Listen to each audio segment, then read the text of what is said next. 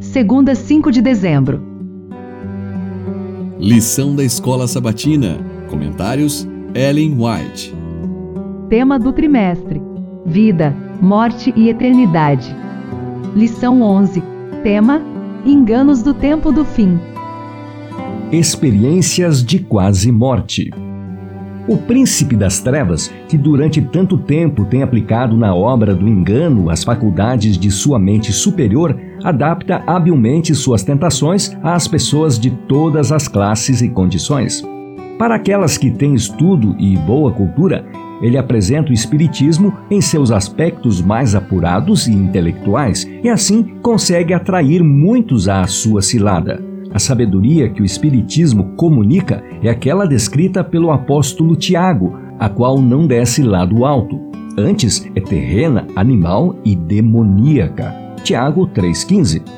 No entanto, o grande enganador esconde isso quando o sigilo é mais conveniente para o cumprimento de seu propósito. Aquele que, perante Cristo, no deserto da tentação, foi capaz de aparecer vestido com o resplendor dos serafins celestiais, vem aos seres humanos da maneira mais atrativa, como anjo de luz.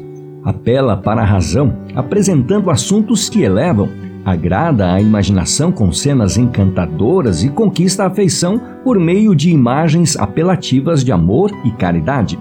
Leva a imaginação a voar longe, fazendo com que as pessoas tenham grande orgulho de sua própria sabedoria a ponto de desprezarem o eterno em seu coração.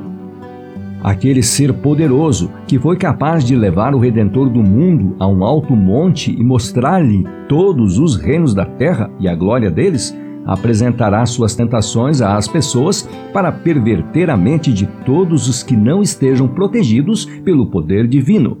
O grande conflito página 461. O próprio nome feitiçaria é tratado com desprezo. A pretensão de que os homens podem se comunicar com os espíritos maus é considerada uma fábula da Idade Média. Mas o Espiritismo, cujo número de conversos pode ser contado em centenas de milhares e mesmo milhões, tem conseguido entrar nos meios científicos, invadindo igrejas e sendo recebido nas câmaras legislativas e até nas cortes. Esse engano colossal é um despertar religioso numa nova máscara da bruxaria condenada e proibida no passado. História da Redenção, páginas 276 e 277. A leitura da Bíblia, o exame crítico de seus temas ensaios escritos sobre tópicos capazes de desenvolver a mente e comunicar conhecimento, o estudo das profecias ou das preciosas lições do Salvador, isso será de efeito revigorador sobre as faculdades mentais e aumentará a espiritualidade.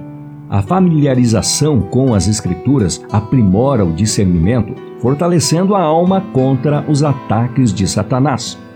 O intelecto, bem como o coração, deve ser consagrado ao serviço de Deus. Ele tem direito a tudo quanto há em nós. Por inocente e louvável que lhe pareça, o seguidor de Cristo não deve condescender com nenhuma satisfação e nem se envolver em qualquer empreendimento que uma esclarecida consciência mostre que lhe viria a enfraquecer o zelo e diminuir a espiritualidade. Todo cristão deve trabalhar para repelir a onda do mal. Conselhos aos pais, professores e estudantes, páginas 543 e 544.